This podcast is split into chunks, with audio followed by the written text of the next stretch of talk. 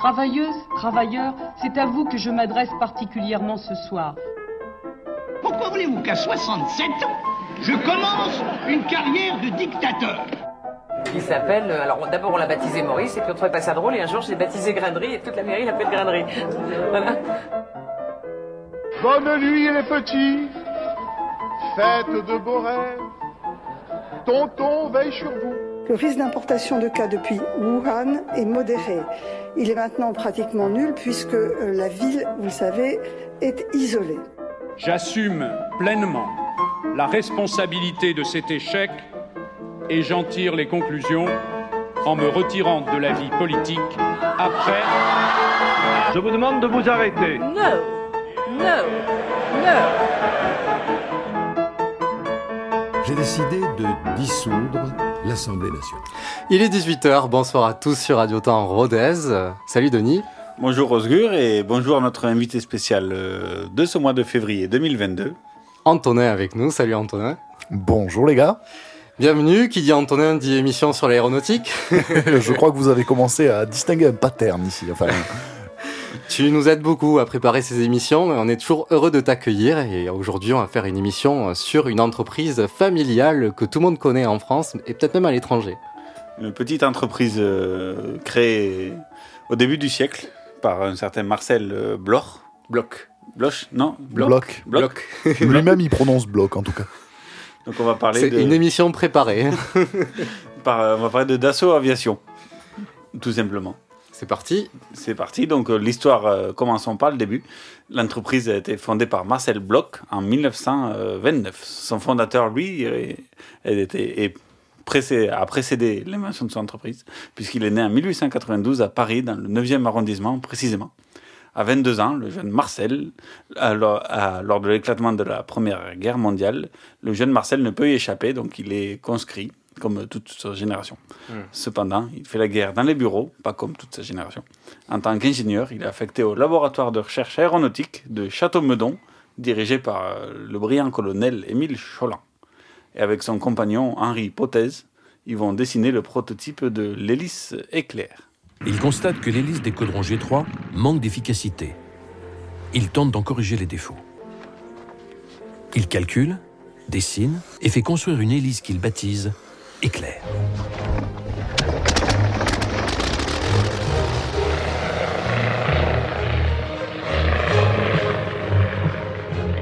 Et c'est concluant. Les performances du caudron sont nettement améliorées. Du jour au lendemain, il se retrouve fournisseur de l'armée et devient l'un des premiers fabricants d'hélices en France, associé à son ami Pothèse. Des centaines d'avions français et alliés en sont équipés. Guilmer lui-même, las aux 53 victoires, fait mention des qualités de l'hélice éclair au général Franchet Despérets, venu le décorer. Bravo, hein, bravo, Zélis Pothèse. hein, et et, euh, je voudrais dire en introduction que Antonin et moi travaillons dans le secteur de l'aéronautique, ce qui fait que que voilà déjà Antonin qui est un amoureux de l'aviation euh, va nous parler euh, pas de préparation hein, très peu on t'a passé les quelques questions qu'on va qu'on va évoquer mais finalement euh, énormément de connaissances à partager et puis vous allez voir que tous les deux on a un petit point de vue euh, on, va, on va mettre quelques petites anecdotes Denis tu es là en tant qu'intervieweur C'est les responsabilités. Et là, euh, revenons au premier conflit mondial. oui Euh, avec l'hélice. L'hélice est claire et on est en 1916 et plus de 4000 hélices sont commandées. Elles équipent nombre d'avions Blériot français, mais aussi rapidement euh, le Newport 12, le Caudron G4 ou encore le Farman 40 qui sont euh, les, admis, les, les avions de nos ennemis ou ennemis anglais. Ainsi que des modèles britanniques euh, autres que le, le Sopwith. euh, Les Sopwith 17 type- et 27. Ah oui, c'est ça exactement. Et les le AR. et les SPAD 7 qui sont bien de chez nous pour le coup. Ok, d'accord. Et avec son compagnon Henri Pothèse, le fabricant de meubles Hirsch Minkes, qui lui fabrique les hélices, il fonde la société des hélices éclairs. Il épousera même Madeleine, qui n'est autre que, que la fille de son associé. Et lui, il en a 27, pendant qu'elle a, a juste, euh, même pas la majorité à l'époque, elle avait Même 18 pas la ans. majorité. Le succès est tel, pas du mariage, mais des hélices, que l'argent coule à flot. Et Marcel Bloch décide donc de réinvestir cette somme à l'étude d'un biplace de chasse car selon ses, obser- ses observations, il n'en existe aucun de valeur. Alors, Osgur, hors tu m'avais posé une question très intéressante. Tu te demandais comment ça se fait qu'un fabricant de meubles se soit retrouvé à fabriquer des hélices. En fait, les hélices de l'époque sont en bois. Donc, en fait, c'est assez logique pour un fabricant de meubles que de, que de bosser sur des hélices. C'est naturel. Ben oui, bien Voilà, sûr, c'est- les meilleurs. hein. Ils sont là, les meilleurs. La menuiserie. Ouais, c'est facile, quand tu veux fabriquer les hélices, tu te tournes vers un fabricant de meubles. Voilà, c'est logique. Ouais, Ceci était un spot de la, de, de, de la Société française de construction de meubles. Voilà. Et donc en 1917, le prototype sort des usines, donc euh, du, du biplace de chasse, de la SEA, euh, Société d'études aéronautiques. C'est le SEA 4. Les trois précédents ont été des échecs, ont, ont, ont permis des améliorations qui ont mené au 4. Et euh, C'est si bien dit. Voilà. Pourquoi des échecs? Ont été voilà, des prototypes. ont été euh, des étapes au développement et au succès du dernier. Exactement. Puis c'est une démarche que Dassault, euh, que la société Dassault depuis les débuts euh, utilise beaucoup, c'est-à-dire ils améliorent les choses petit à petit. Ils Par d'un- incrémentation. Exactement. C'est un design incrémental, comme on dit dans le, dans le management moderne. L'expression n'existait probablement pas à l'époque. Donc euh, c'est un, un motif qu'on reverra plusieurs fois pendant l'émission, je pense. Et donc euh, les SE4, euh, eux, sont fonctionnels et l'armée passe commande de 1000 avions. Or, le, au moment de l'armistice, seulement euh, 11 ont été livrés. La commande est résiliée par l'armée. À la fin de la guerre, Potez, lui, continue dans l'aéro, tandis que Bloch passe dans l'industrie du meuble, chez son associé, chez son beau-père, et puis plus tard aussi de la carrosserie euh, automobile. Ça repart dans l'ameublement. quoi. Selon sa légende, c'est en étant au Bourget pour l'arrivée de, de Lindbergh en 1927 qu'il eut le déclic. L'aviation civile va être porteuse pour le futur. Et en 1928, la création d'un ministère de l'air par le gouvernement Poincaré est l'occasion que saisit Marcel Bloch pour revenir dans l'aéronautique, pour revenir dans le game. Entre-temps, il eut deux fils, Claude en 1920, Serge, fameux Serge, né en 1925. Il monte la société des avions Marcel Bloch, où il dessine des avions et sous-traite la fabrication à son ami Henri Potez. Voilà, qui lui avait, euh, donc après la guerre, continué dans la fabrication euh, de pièces d'aviation, même si le marché, comme il n'était plus en état de guerre, était plus restreint, forcément. Un grand nom de l'aéronautique aussi, hypothèse. hein. Tout à fait. Et euh, donc, euh, rapi- rapidement, il monte un prototype, donc euh, pas euh, mais Marcel Bloch, un avion postal, qui au salon a beaucoup plu, mais tellement plu que personne n'en a commandé un seul. c'est beau, c'est beau, mais la prochaine fois. Il continue à travailler sur son prototype d'avion sanitaire, un avion ambulance, pour aller chercher des blessés en zone périlleuse. Et là, c'est le succès, ça a plu et ça a été commandé. L'État fait une première euh, commande de 20 avions sanitaires MB-80, donc pour Marcel Bloch, 80. C'est un risque car il avait hypothéqué ses biens pour financer sa construction, donc il a mis euh, tout sur le tapis. croyait en ses projets. Ça prend des risques, mais bon, il il avait une conviction intime, quoi, que ça allait marcher. Et en 1932, il sort le MB120, dit le trimoteur colonial ou bien l'increvable. Véritable succès, c'est une adaptation du trimoteur postal qui n'avait plus euh, à personne, du coup, à l'époque, mais plus performant, adapté au climat difficile et surtout avec une capacité de transport de 10 personnes.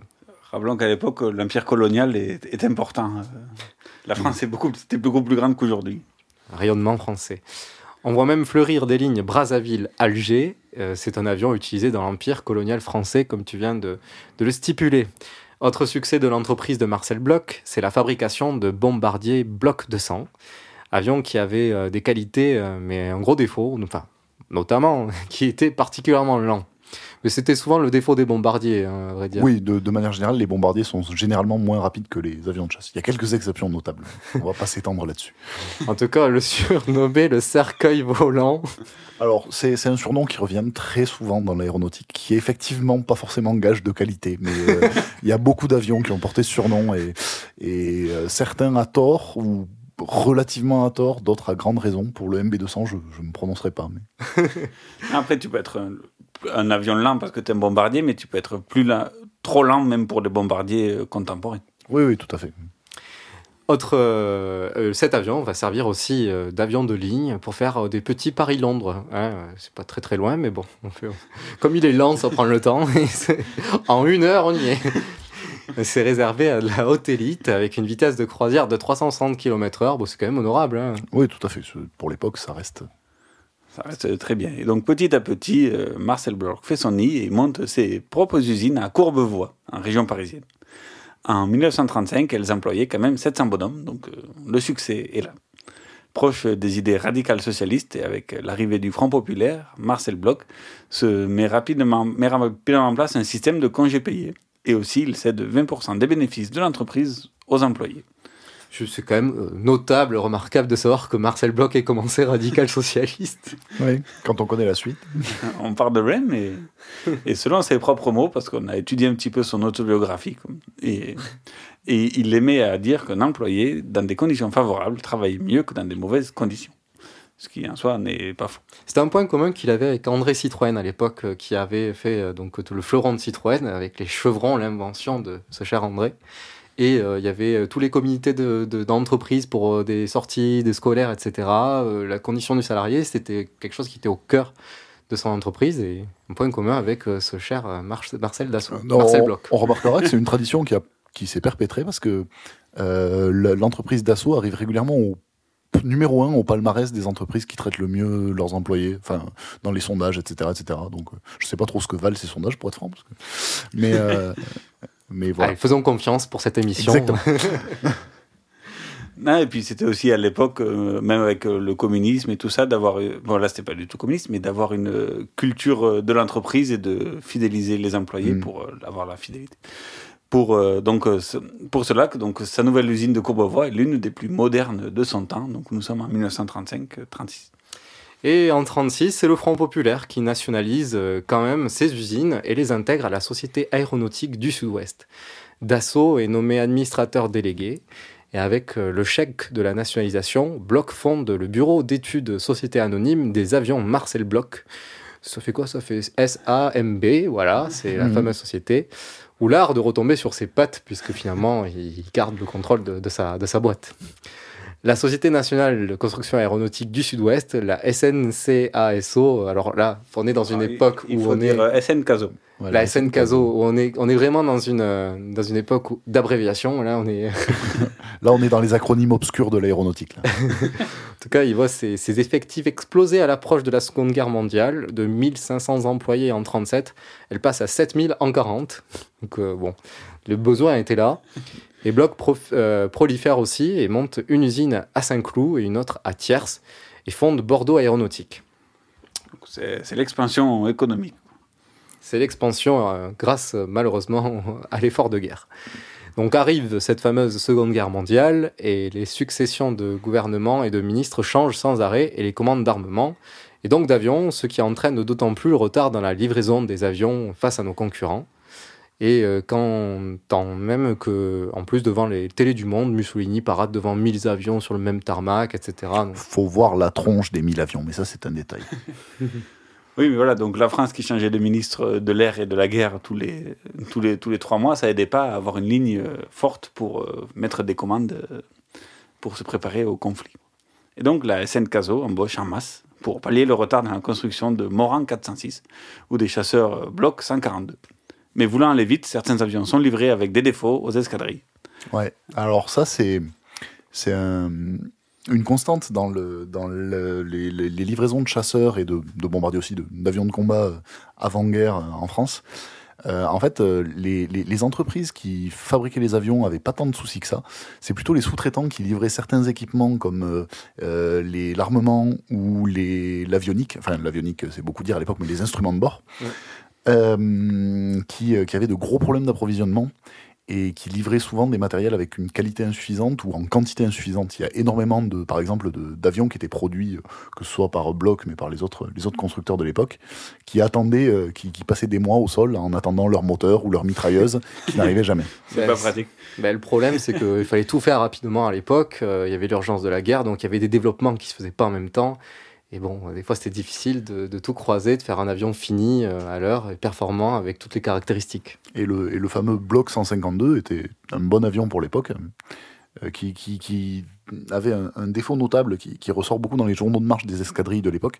C'est, il était armé de deux mitrailleuses de 7,5 mm et de deux canons de 20 mm. Et les mitrailleuses avaient tendance à geler euh, en altitude. C'est pas pratique.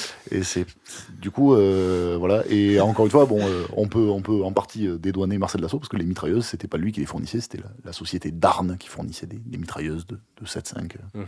à l'armée française. En fait, il fallait pas faire la guerre contre l'Allemagne, mais plutôt contre l'Espagne ou l'Italie. C'est ça.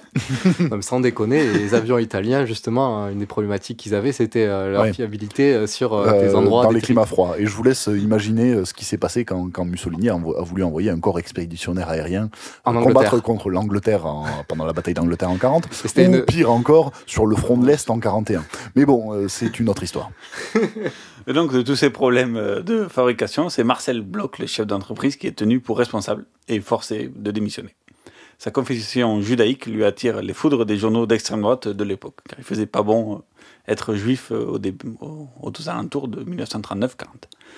Et Bloch, devant la prise de pouvoir de Pétain, se résout à passer l'exode dans sa villa de Cannes et non pas d'aller aux États-Unis. Il hésitait, puis au final, il dit on va en zone libre à Cannes, à la villa. Et convoqué au tribunal de Nice, il est placé en détention parmi d'autres considérés comme responsables de la défaite, car dans son cas, il n'aurait pas construit assez d'avions lui disait Moi, j'en ai construit assez, mais c'est juste qu'il y a eu des soucis, comme on a évoqué plus tôt. Mais du coup, on, lui a fait. On a dit non, vous n'en avez pas assez construit, donc c'est votre faute. Et son frère, René Bloch, chirurgien, est aussi arrêté au cours du deuxième conflit mondial. Et lui finira tragiquement assassiné à Auschwitz. Marcel, lui, reste emprisonné ou sous contrôle judiciaire, déplacé sans cesse, en Ardèche, dans l'Indre, en Auvergne, et finalement ramené près de Lyon à la clinique prison d'Écully. C'est là que sa femme et ses fils le retrouvent au printemps 1944. Ils étaient séparés depuis trois ans. Mais quelques jours plus tard, la clinique est encerclée au petit matin. Tout d'un coup, euh, on frappe à la porte, un grand coup de botte, et on vous dit en allemand Haus, Funnel, police allemande. C'est au fort Montluc à Lyon que Marcel, Madeleine, Claude et Serge sont internés. Les Allemands ont choisi de tous les arrêter pour obliger Marcel Bloch à travailler pour eux.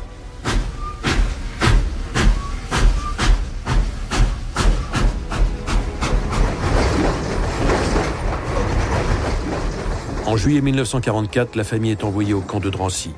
Marcel est déporté à Buchenwald en août. Cette détention est un nouveau moyen de pression les Allemands continuent à lui offrir des responsabilités dans une usine d'aviation. Il refuse obstinément. Il sera sauvé par le déporté communiste Marcel Paul, qui fait partie de l'administration clandestine du camp. J'étais à ce moment-là pour ne pas faire d'avion pour les Allemands, puisque j'en avais pas encore fait jusque-là, que j'ai demandé à Marcel Paul de m'envoyer à l'infirmerie. Ce qu'il a fait, j'en suis revenu avec la diphtérie, mais dans l'intervalle, le, le bloc de départ était vide et je n'ai pas à travailler pour les Allemands. Marcel Paul lui épargne par la suite un transfert à pied, une marche de la mort, alors qu'il tient à peine sur ses jambes. Je serais resté sur le bord de la route et on sait ce qu'il advenait en pareil cas. Une dette qu'il n'oubliera pas. J'ai toujours de relations avec Marcel Paul. Après la guerre, euh, j'ai engagé des communistes qui avaient été licenciés de la SNCASO, qui était la Société nationale qui avait absorbé mes usines en 37. Enfin, je leur rends des petits services quand je peux. Sympa. la, charité, euh, la charité. Donc, il embauche des communistes qui lui servent à rien, ou pas. on peut supposer que les ingénieurs en question ont été quand même mis à contribution sur les programmes d'après-guerre, dont je suppose on va parler maintenant. Oui, tout à fait. En tout cas, la famille Bloch, internée à Drancy, est libérée le 18 août 44. Et Marcel Bloch est libéré après, euh, bah, la, libération en fait, euh, du camp de Buchenwald le 11 avril 1945. Il est accueilli par sa femme au Bourget et en 45, il change de vie, il oublie le passé, euh, place au futur et décide de changer de patronyme. Il s'appellera maintenant Dassault puisque c'était son, son, surnom, Dassault, comme le char d'assaut. Et c'est pour ça qu'il a pris, c'était son le, le surnom de son frère. Le, nom de, code de, résistant de son, de son frère. voilà. Et euh, cela vient des pseudos, voilà, c'est ça. Donc euh, c'est un euh, hommage. Darius, pas René qu'on a parlé plus tôt, qui lui est. Nouvelle vie, ils, il se convertissent aussitôt au catholicisme, voilà, avec son épouse Madeleine. voilà, c'est au moins, on ne pourra plus leur reprocher d'être juif. Petit à petit, Marcel Dassault fait repartir son usine en embauchant de ses fidèles ingénieurs qui avaient survécu à la guerre. Il construit un avion qui a un certain succès, le Flamand. Ouais, le Flamand, c'est un, petit bimoteur, enfin petit, relativement petit, de, je ne veux pas dire de bêtises, mais je dirais une vingtaine de places, un petit bimoteur de transport, qui a été très utilisé notamment pendant la guerre d'Algérie, et il a même été transformé pour un avion de transport, c'est pas, pas si fréquent, il a même été en, transformé en, en avion, euh, en avion de- d'attaque au sol. Euh, Ça a été l'un des le premier avion français, à ma connaissance, à, à tirer des missiles guidés. Pour la, pour la petite histoire. Donc, comme quoi. En tout cas, l'État s'est rapproché de Dassault car il était euh, plus facile de traiter avec un, un privé qu'avec certaines entreprises nationalisées. C'est ça qui est triste. où tout était enjeu politique permanent et puis tout était aussi euh, lent dans les prises de décision. euh. Oui, mais après aussi, on était en plein contexte de guerre froide, avec la- l'importance des communistes, des syndicats. Oui. Forcément. Oui, oui, mais même, voilà, c'est la- disons que le, le- la mythique lenteur administrative euh, du service public euh, était à son paroxysme et même du coup l'État se, rendait- se rendant compte de ça préférait euh, confier euh, des, des objectifs, euh, des missions, des, des, des contrats à du privé, euh, dont Dassault. Quoi. Oh, euh, ils ont aussi à l'époque quand même passé pas mal de contrats à la Avec- SNKZ, à la SN Caso et à toutes les autres entreprises Tout nationales. à fait. Mais Dassault a un coup d'avance et va se tourner vers la propulsion à réaction et non plus par les, avec les hélices qui dominaient le marché. Et puis c'est- ça venait juste d'être inventé par les Américains, puis euh, repris par les, et les Russes, les Oh. soviétiques. Ou c'était Ah, anglais peut-être le la, premier. La, la réaction- le- la propulsion à réaction, ça a été une invention anglaise et de- largement popularisée par les, les- les Américains. Les, les premiers à avoir eu un jet opérationnel, c'était les Allemands, le fameux E ME-262. Et c'est quoi la production, les réactions exactement? Euh, C'est Par hélice, on comprend. mais- La propulsion à réaction, ça consiste à, à- À compresser l'air à- compresser l'air et à, l'envoyer à l'arrière de l'avion pour obtenir une par, euh, par la deuxième par la première loi de Newton? Non deuxième loi de Newton un effet opposé euh, D'accord. envoyer l'avion vers l'avant En fait, ça se voit pas, mais euh, enfin, l'hélice, on voit que c'est une hélice, on voit que ça tourne et que ça fait. c'est- c'est le, le Mm. fait de créer, euh, de faire de l'air, c'est ça qui fait que l'avion a de la portance et qu'elle décolle. Mais on voit pas que dans un réacteur, on a une multitude d'hélices qui vont compresser cet air. Et cette compression qui va apporter un gain de performance supplémentaire avec euh, le- tout le système de, de carburant. Et L'énergie euh, qui est, qui est cramée à, à cette occasion avec un apport d'air euh, monstrueusement plus grand qu'avec une seule hélice fait que derrière on peut faire de la propulsion euh, avec un avion. Ça, euh, on obtient système. de très grandes poussées une traînée modérée et donc de très grandes vitesses par rapport à une hélice Ça change tout. Et donc, c'est ça nous vient à la fin de la- du deuxième conflit mondial. Du, ce- et donc, en 1949, Marcel euh, Bloch, dit Dassault, présente le MD 440 Ouragan au président Vincent Auriol lors du Salon du Bourget. Premier avion à réaction construit en série. et en France hein. En France, oui, bien sûr. Précis. Car euh, la, la France veut aussi s'équiper pour faire face aux soviétiques. Et tout ceci est largement financé par le plan Marshall états-unien, forcément. Mais c'est pour la relance. rien, tout se paye, rien n'est rien n'est fait par hasard euh, dans ce monde. Et de peur que l'État achète un avion étranger, Dassault demande à ses deux usines de fabriquer chacun un ouragan pour voir qui finira le premier. Donc euh, la concurrence, l'émulation. Et Saint-Cloud euh, gagne face à Courbevoie et le premier vol est effectué le 28 février 1949. L'ouragan a du succès et s'exporte euh, à l'étranger dès 1952. Au Salon de l'aviation, le public mesure les progrès réalisés en si peu d'années grâce à la réaction. Quand vous regardez euh, qu'est-ce qu'était l'industrie aéronautique, c'était une industrie automobile avec des ailes. Alors que la réaction a posé des problèmes en termes aérodynamiques, le pilotage n'était plus le même, les risques n'étaient plus les mêmes, on, abordait des domaines inconnus. Le mur du son est l'un de ces domaines inconnus. À l'époque, le rêve des constructeurs est de franchir cet obstacle mythique, voler plus vite que le son. Comme les souffleries ne permettent pas d'essai à cette vitesse, il faut lancer les pilotes au péril de leur vie. L'exploit est réalisé la première fois par l'américain Chuck Yeager avec l'avion fusée Bell X-1 largué d'un bombardier. Il passe le fameux mur du son en 1947.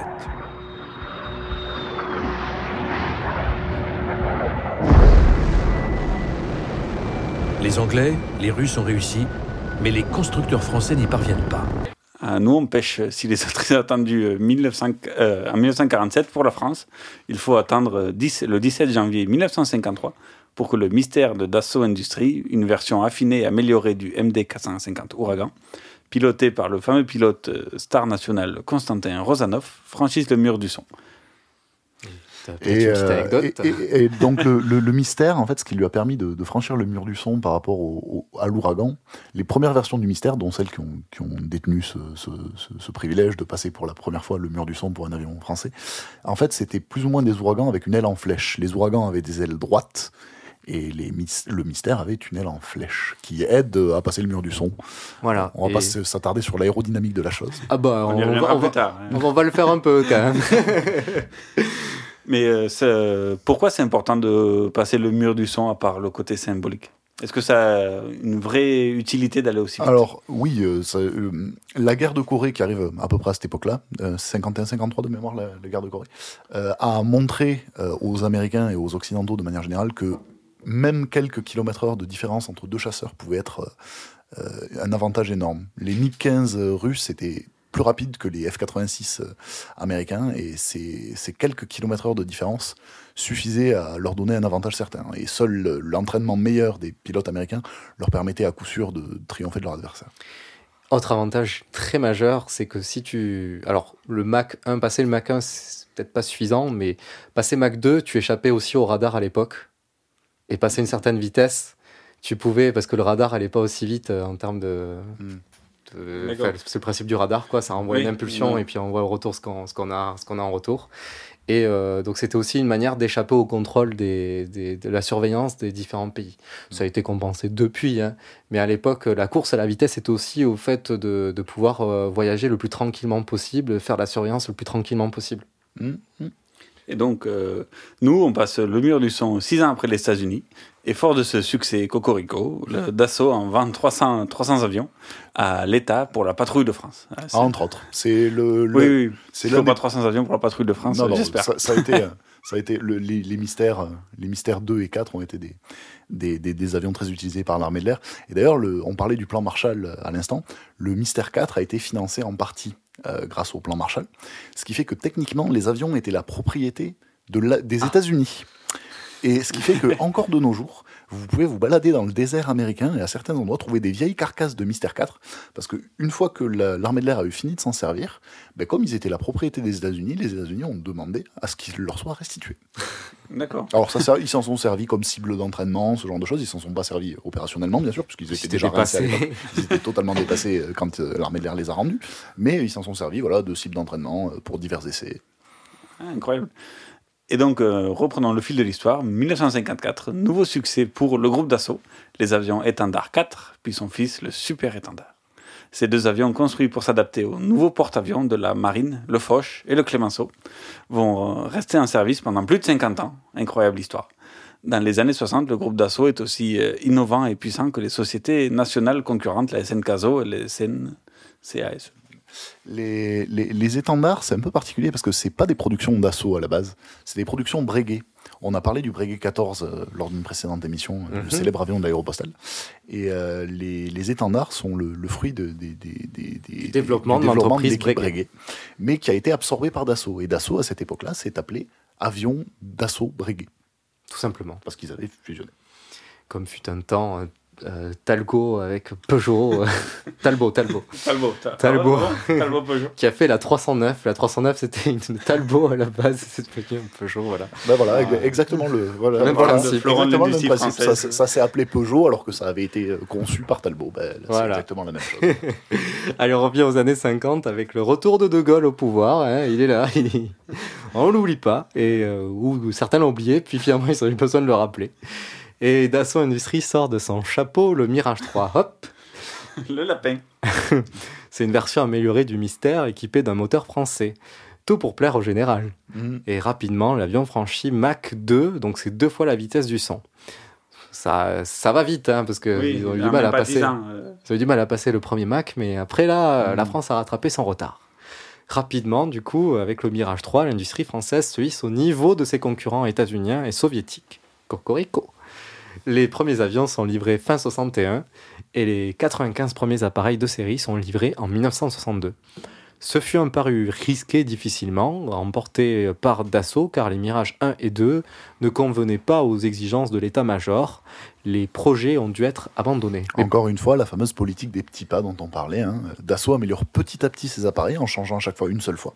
En, en changeant à chaque fois un seul élément ou très peu d'éléments. Et petit à petit, l'avion mute, entre guillemets, jusqu'à ce qu'il y ait une version qui soit satisfaisante. Voilà, ça devient un standard, euh, c'est différents standards et au bout d'un moment, une version Mhm. mature qui plaît à beaucoup de monde. Exactement. Cerise sur le gâteau, Dassault réussit même à vendre des Mirage 3 aux Suisses après une bataille de l'air avec euh, le Draken suédois. Ouais. Il faut être fort euh, à un niveau co- commercial pour vendre des avions militaires aux Suisses. Et, euh, Un pays neutre. Voilà, par contre, j'ai une petite question en faisant des recherches, évidemment. Parce que moi, je ne suis pas une pluie de science comme vous sur le domaine de l'aviation. Et j'ai lu que le Mirage 3 est un chasseur-intercepteur. Et qu'est-ce que ça veut dire, chasseur-intercepteur? Parce qu'en en l'air, ils n'interceptent pas d'autres avions. Alors, À part euh, les dégommer. Comment ils pourraient les intercepter d'ailleurs ton avis? Un lasso. Ouais. Bonne idée. C'est exactement comme ça que ça, passe, que ça se passe. Euh, non, euh, alors un, intercepteur, c'est un concept typiquement de la guerre froide et de ces années-là, des années 50-60. C'est des chasseurs euh, très légers, très rapides et qui montent très vite. Le concept, c'était qu'un intercepteur, il est là pour intercepter des bombardiers ennemis.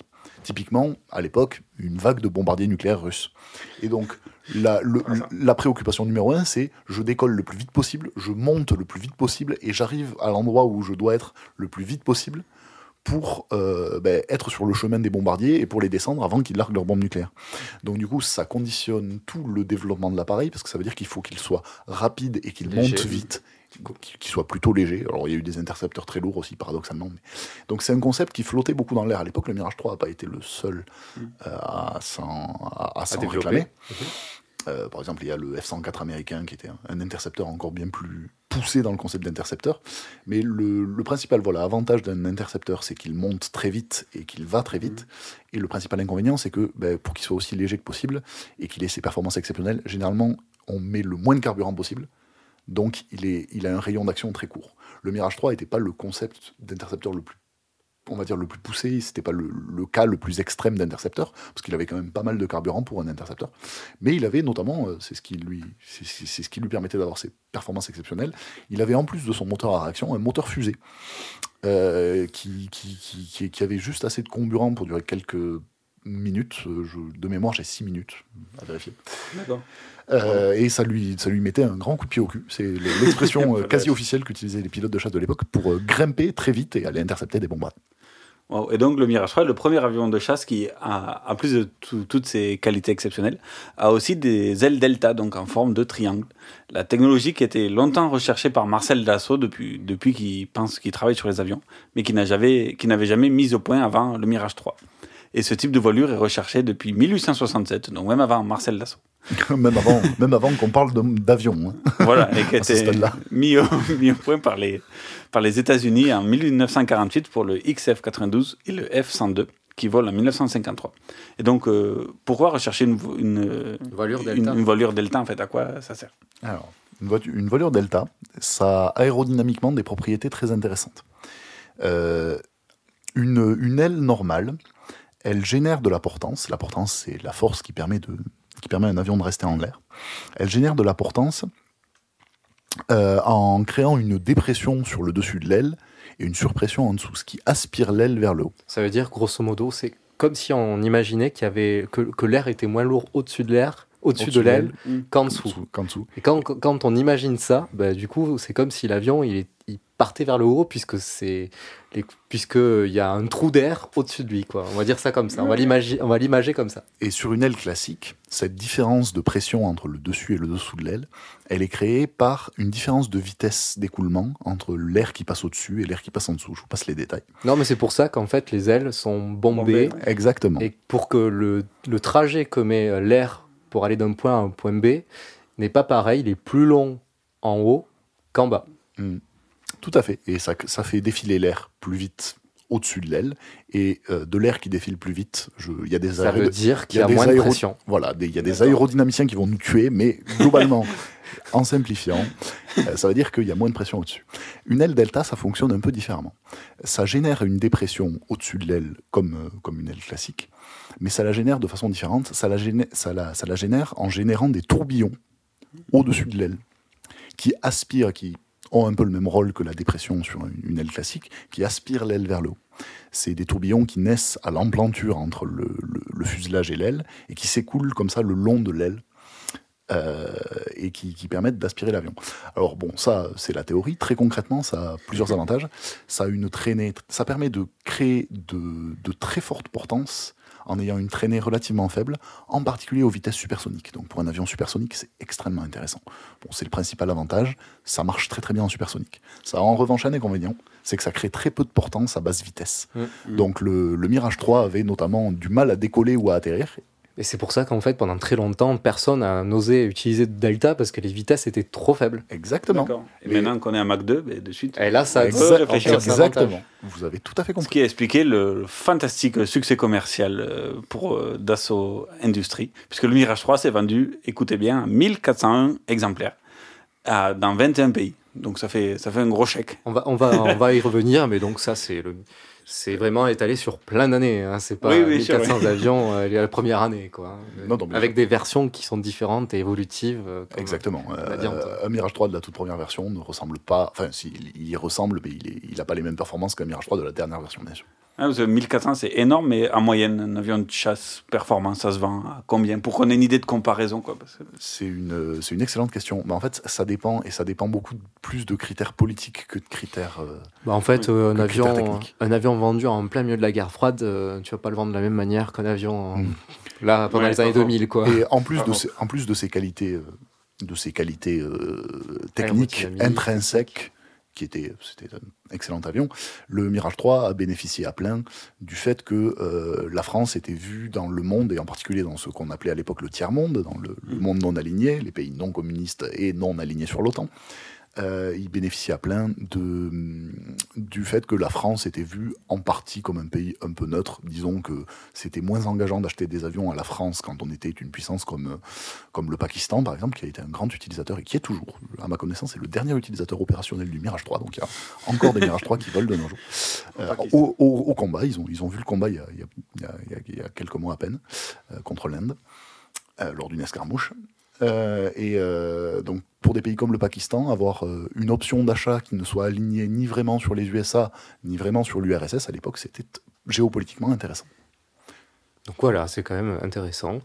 Et en 1960, euh, De Gaulle veut un super avion pour lâcher la bombe nucléaire en Algérie. Ça, c'est quand même sans transition. Question d'époque. quoi. Les questions qu'on se posait il y a 50 ans, 60 ans, qu'on se pose plus aujourd'hui. Là encore, Dassault Industries dame le pion aux entreprises nationales en sortant le Mirage 4. En fait, c'est juste un Mirage 3, mais deux fois plus gros. Ouais, c'est pour la petite histoire, ils ont vraiment pris les plans du Mirage 3, ils ont multiplié la taille par deux. Enfin, Et même le- j'exagère un peu, bien sûr, mais c'est presque ça. Et même le nombre de réacteurs, puisque ça devient un Et oui, biréacteur. ça devient un miracle. qui devient aussi à la fin une. Enfin, c'est c'est une norme depuis aussi le biréacteur pour des questions de fiabilité, euh, etc. Mhm. C'est devenu aussi euh, standard euh, d'avoir deux réacteurs sur un avion de chasse. Il est aussi capable de maintenir une vitesse, de course à, à Mach 2 pour échapper aux défenses ennemies. De plus, la France, en pleine guerre froide, maintient 36 Mirage 4 en alerte permanente, capable de décoller en 10 minutes maximum. C'est toujours aussi euh, que- quelque chose d'actualité avec les rafales. Enfin, il y a, il y a toujours des, des- des avions qui sont mis en alerte comme ça, prêts, avec des équipages prêts à décoller. On pense notamment aux sites nucléaires, au, voilà, n'importe Mm. quelle menace possible. euh, Une liste qui est très, dé- qui est très définie et détaillée. Le standard de nos jours, c'est- c'est 15 minutes, euh, et ça peut même tomber à 5 minutes en cas de tension particulièrement vive, par exemple. Donc l'appareil, le Mirage, va rester 41 ans en service comme bombardier et avion de reconnaissance, qui est quand même assez conséquent. C'est incroyable, euh, 41 ans. Comment on peut durer autant euh, avec le même avion sans que. Quand on voit comment en 10, 15, 20 ans euh, tout change dans, dans ce domaine, comment le même avion peut durer 40 ans et même encore plus, puisqu'aujourd'hui on s'en sert encore euh, Hmm au Cachemire. Comment Alors, on fait Alors, C'est quoi le secret? le- ça, c'est une constante dans l'aéronautique. Il n'y a pas que Dassault qui a su faire ça. hein. Euh, les avions, Même les avions civils. les avions, même les, les avions civils, c'est valable aussi. C'est encore plus valable chez les avions militaires parce que un avion, c'est extrêmement cher, en particulier un avion militaire, même si avion civil, c'est- cher aussi. Euh, et et la- l'astuce, c'est qu'une bonne partie des possibilités d'un avion, en particulier d'un avion militaire, viennent non pas de l'avion en lui-même, mais de ce qu'on lui met dedans. Des armements, du radar, de l'avionique. Euh, l'avionique, c'est l'électronique embarquée. hein. Les calculateurs. exemple. Exactement.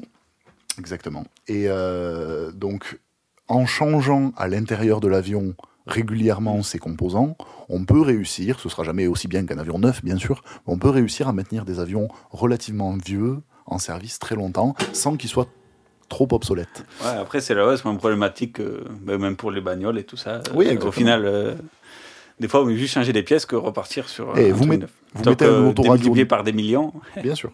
Vous mettez un autoradio neuf sur une 4L, elle est quasiment au standard moderne. Non, j'exagère un peu. Et euh, donc le, le- le- le Mirage 4, effectivement, euh, il a, il a pas souffert trop d'obsolescence pendant un bon moment. Après, il faut savoir que sur la fin de sa vie, quand même, il a été, euh, euh, d'une part, il a été modernisé, comme on l'a dit, pour pouvoir emporter non plus une bombe nucléaire, mais un missile nucléaire qui lui permettait de rester à, des distances un peu plus importantes du- de, de, de- de l'ennemi, de Moscou, hein, parce que clairement, bon, on va pas se le mentir, à l'époque, c'était la cible privilégiée. Euh, et, euh, mais euh, malgré tout, sur la fin de sa carrière, il a été déchu de son rôle de bombardier et il a été utilisé principalement comme avion de reconnaissance. Voilà, de la patrouille, hein, c'est juste pour faire quelques petits trajets, voir comment ça se passe. C'est un avion de transport qui va assez vite, quoi. Ouais, hmm, peut-être pas. Par exemple, c'est la, la- la- la rumeur dit, je sais pas si ça a été confirmé ou que euh, les reconnaissances des Mirage 4 ont, ont permis euh, d'informer le gouvernement français à, à l'époque euh, de la de la de l'intervention en, Irak que euh, les fameuses armes chimiques euh, n'existaient pas. Destruction massive n'existait pas. Voilà. Mm. Comme quoi. Et euh, on nous aurait donc menti. Et bref, euh, retour des années 60. Ouais, les Américains auraient menti. Et donc, euh, le retour de- au pays dans les années 60, sur demande des militaires français, Dassault Industries lance le Mirage 3V, V pour vertical, qui, de- qui peut donc, comme son nom l'indique, peut décoller verticalement grâce à 8 réacteurs d'une tonne de poussée chacun placés sous l'avion. Succès de prestige, mais qui ne plaît pas au maître des lieux car trop coûteux. Il se rabat donc sur un Mirage 3G à géométrie variable, les ailes pouvant s'ouvrir et se fermer pour réduire la distance d'atterrissage. Idée simple, mais complexe et très coûteuse, et qui a demandé beaucoup de matière grise. Et donc on revient à ce qu'on disait tout à l'heure avec les ailes delta. Euh, le fait d'avoir des, des ailes qui peuvent s'ouvrir et se fermer fait que, euh, ben, en fonction de la vitesse, on peut très bien avoir les meilleures caractéristiques possibles pour le vol, c'est-à-dire euh, une aile classique, on va dire plus proche d'une aile classique qu'on a l'habitude de voir pour des basses vitesses, ou aussi pour avoir des justement des hautes vitesses, il me semble aussi euh, si Euh, on est en flèche. Oui, euh, voilà. et, le but c'est que la rétracter. En gros, comme la géométrie de l'aile peut varier, on peut s'adapter à la vitesse et donc Voilà. avoir une aile très, très inclinée pour les hautes vitesses et très presque droite pour les basses vitesses. Mhm. C'est ça. Et donc, euh, cette euh, belle idée a été tellement belle que l'État ne va pas en commander. Mais, mais, mais l'idée va rester pour le Mirage 3F avec des ailes en forme de flèche, donc 3F pour flèche, et non plus Delta.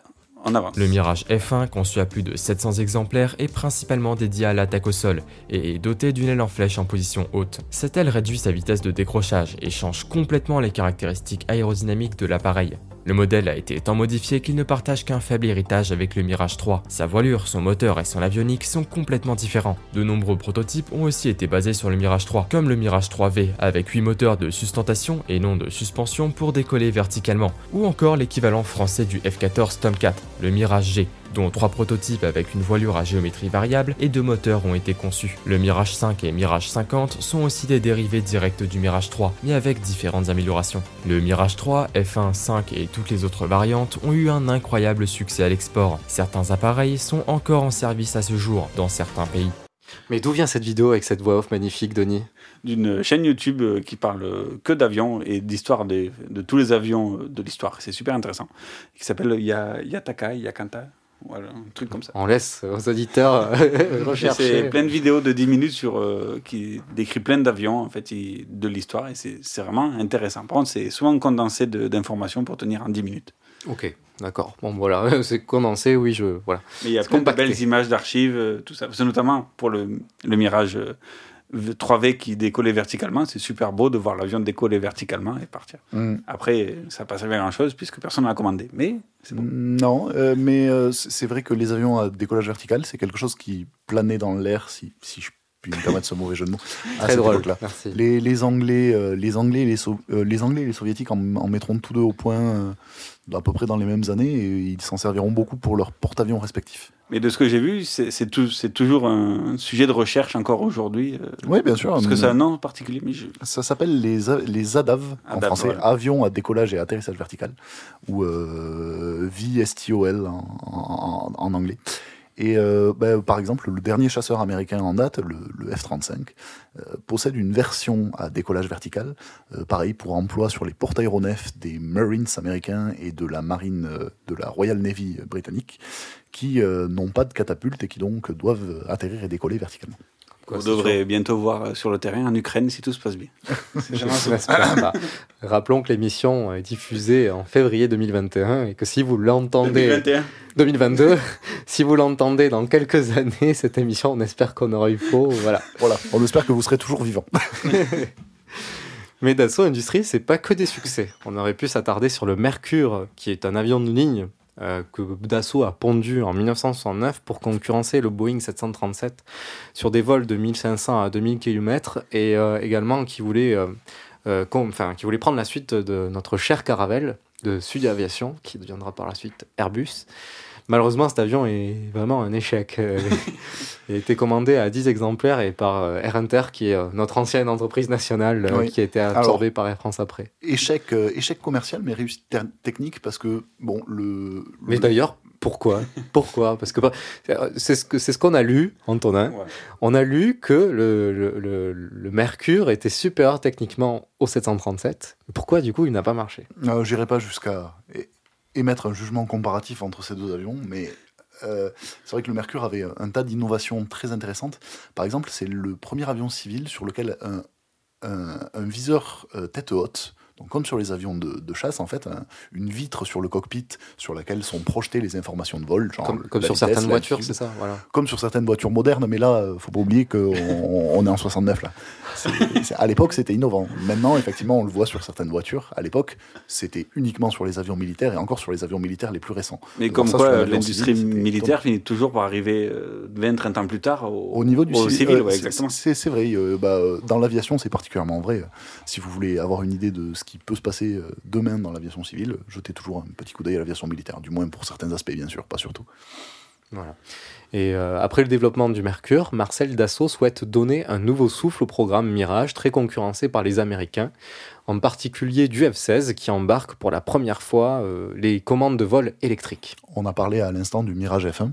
Le Mirage F1 avait perdu euh, une compétition face justement au F-16 américain pour le renouvellement de, de- de la flotte d'avions de combat de- d'un certain nombre de pays euh, européens, notamment, euh, si ma mémoire est bonne, la Belgique. Euh, il y a plusieurs pays européens, la Belgique, les Pays-Bas et de mémoire la Norvège, qui voulaient tous renouveler leur flotte d'avions de combat en même temps et qui s'est dit ben, on, va, on va se mettre d'accord et on prendra le même type d'avion. Et on a appelé ça le contrat du siècle, parce que ça concernait un grand nombre d'avions. Et le Mirage F1 a été euh, mis face au, au F-16 F-16. américain et c'est le F-16 qui a été choisi. Voilà pourquoi encore de nos jours, les, les Belges, les Norvégiens et les Néerlandais utilisent des avions F-16 américains. Aïe, aïe, aïe. Mauvaise, euh, mauvaise passe. En tout cas, euh, une innovation qu'on qu'on vient d'évoquer, les commandes de vol électriques, très important de l'évoquer puisque c'est ce qui a fait aussi le succès euh, d'Airbus euh, avec l'A320, qui a été le premier avion civil à utiliser les commandes de vol électriques. Et donc le F-16, lui, a été le premier avion militaire. Donc on parle des années 60 et Airbus des années 90. 80-90 l'élaboration du- de la 320. Donc on voit ce que vous disiez tout à l'heure, le décalage qu'il y a entre l'innovation militaire et ensuite ses débouchés dans le civil. Et les commandes de vol électriques, c'est une innovation majeure qui permet à l'avion d'utiliser principalement l'électricité et non plus des câbles ou des systèmes hydrauliques pour commander les différents instruments de l'avion, les dérives, les, voilà, tout, le système de propulsion, etc. Euh, quand, on dit, quand on dit principalement utilisé en électrique, il y a toujours un système de secours dans un premier temps, des systèmes classiques. Mais c'est d'abord l'électrique qui prend la main pour piloter l'avion. Et l'avantage de l'électricité, c'est d'abord euh, un gain de poids, ça c'est- net, c'est clair, mais le plus grand apport des commandes de vol électriques, c'est la possibilité d'utiliser des calculateurs qui vont agir directement sur le comportement de l'avion en vol, afin d'éviter par exemple à l'avion de faire des manœuvres dangereuses. Par exemple, si on est en trop basse altitude, on peut mettre en place un système de sécurité pour maintenir une vitesse minimale et éviter que l'avion décroche. Et euh, il y a voilà, éviter à, à l'avion de prendre des virages trop serrés, euh, éviter à l'avion d'avoir un comportement trop irrégulier, avoir des, d'a- pour pouvoir prendre des comportements, un avion des virages plus, plus tranquilles, etc. Mais tout ça, ça permet d'éviter de un des accidents. C'est mieux. Et de deux, ben, c'est une énorme avancée pour les pilotes, puisqu'ils peuvent se concentrer vraiment au maximum sur leur mission et pas que sur, l'avion, comment il faut piloter, regarder tous les instruments, etc. Ça a permis une grosse simplification du pilotage. Et donc euh, voilà pourquoi le F-16 euh, apportait une grosse avancée euh, pour l'époque avec ses commandes de vol électriques. Et donc, pour rester dans la course, euh, Marcel Dassault doit développer un Mirage équipé des commandes de vol électriques. C'est le début du développement du Mirage 2000. Ouais, le Mirage 2000, effectivement, c'est le premier avion français équipé de, de commandes de vol électriques. Et euh, tous, les, tous les pilotes qui ont eu l'occasion de piloter des Mirage 2000, y compris des pilotes étrangers, s'accordent à dire que le Mirage 2000 est un avion équipé d'excellentes commandes de vol électriques qui sont équilibrées au, au micro-poil. Euh, et euh, surtout, ben, Marcel Dassault, depuis le Mirage 3, ils se sont habitués à la formule des ailes delta dont on parlait euh, précédemment. Et il se trouve que, alors on va pas rentrer dans les détails de l'aérodynamique, mais les commandes de vol électriques, c'est absolument génial pour que ça, permet de compenser certains des défauts des ailes delta. On a parlé de la, vitesse d'atterrissage qui était trop élevée, ou des avions qui étaient difficiles à piloter, comme tu, le soulignais, Oscar. Eh ben, justement, c'est là des défauts de l'aile delta que les commandes de vol électriques euh, permettent de corriger. Donc la combinaison L delta et commande de vol électrique marche excessivement bien. Très efficace. D'accord. Mais donc, en plus d'ajouter que cette technologie, l'entreprise Dassault souhaite innover dans la conception de cet avion, du Mirage 2000, en faisant appel à la super technologie, à l'ordinateur et à la simulation. On est dans les années 60-70. Dassault invente le logiciel Katia avec un C. La mise au point par Dassault d'un logiciel dit Katia permet de dessiner des avions virtuels non plus en deux, mais en trois dimensions. Ce que nous avons inventé, c'est la maquette numérique. Et donc, nous avons supprimé les prototypes et nous sommes passés directement, donc tous, avec ces outils, à, au prototype virtuel. Un programme mis en service à la fin de 1975 permet à un ingénieur de dessiner des pièces et de les faire fabriquer dans le même temps par des machines à commande numériques.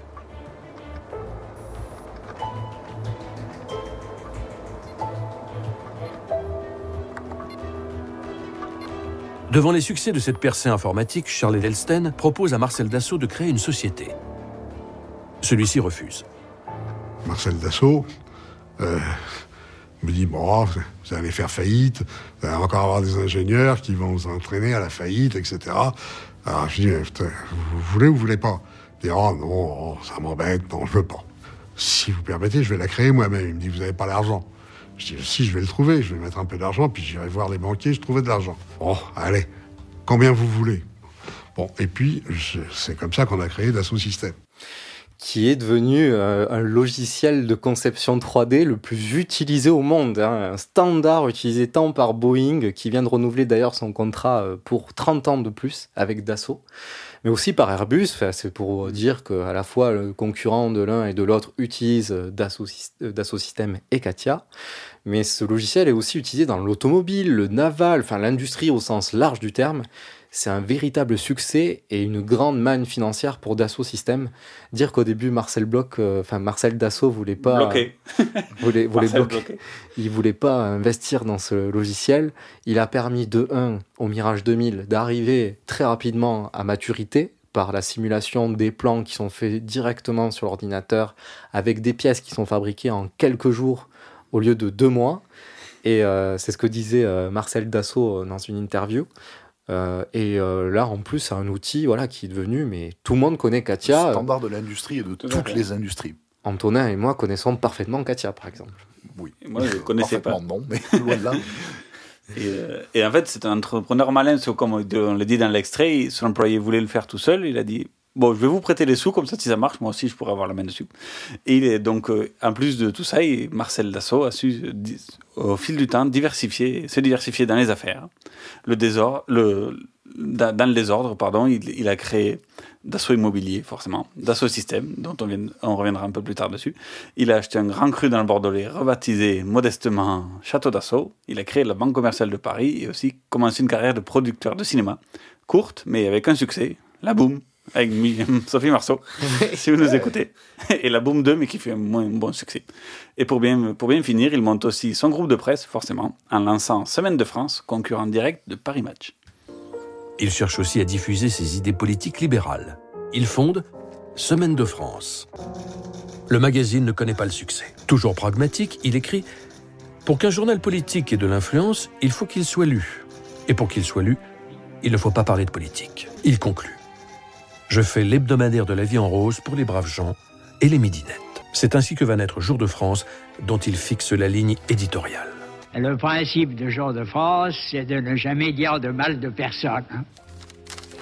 Alors, dans la rédaction, la première chose, c'est la maquette du journal. C'est moi qui le fais.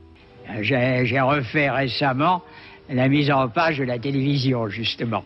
Je choisis les romans. Comme un roman dure six mois, un an, une fois que je l'ai choisi, je suis tranquille. Euh, nous avons également les dessins humoristiques. J'ai choisi les dessinateurs. Parmi d'autres, je les ai orientés. Alors nous arrivons à la mode. Alors on me montre les photos avec les mannequins et les vêtements. Et je, je les choisis. Les mannequins sont quelquefois bien, quelquefois mal. Alors je dis ceux que je préfère.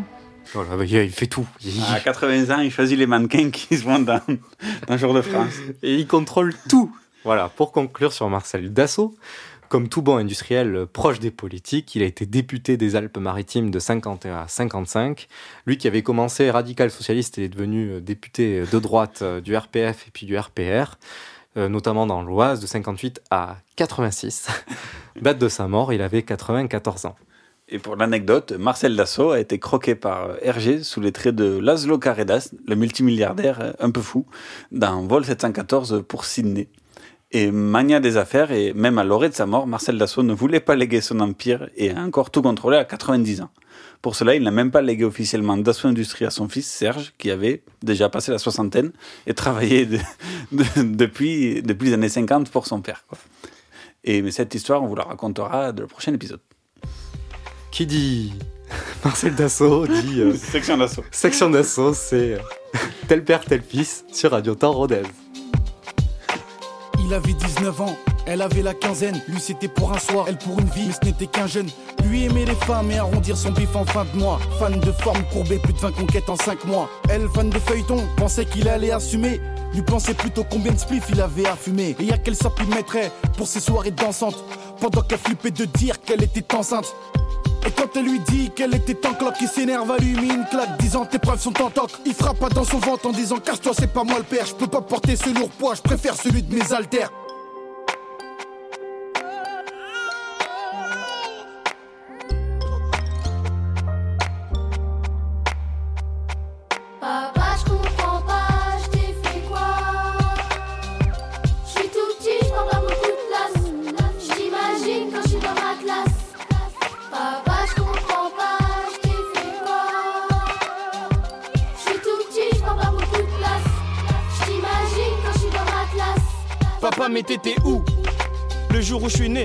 Aujourd'hui, maman ne cesse de me dire qu'on a le même gros nez. J'ai vu une photo d'elle et d'un homme, jeune épanoui. Elle avait le même regard qu'elle porte sur moi, seule ébahie. Papa, elle te connaît, elle te déteste, je sais. Moi, c'est pire, je te connais pas et je te déteste, tu sais. Mais t'étais où? Le jour de mes un an, mes premiers pas. Quand je comprenais rien. Les années passent devant l'école. Le père d'Alpha vient toujours me dire bonjour, franchement, il est cool. Et en classe, de quoi j'ai peur et honte à ton avis Une question très très gênante, qu'est-ce que ton père fait dans la vie? Dans quelques jours, j'aurai 8 ans. Je suis le joker de mon club de foot qu'on fait rentrer à la mi-temps. Tel père, tel fils. Rien que pour ce point commun. Mais pour devenir un homme, je fais comment?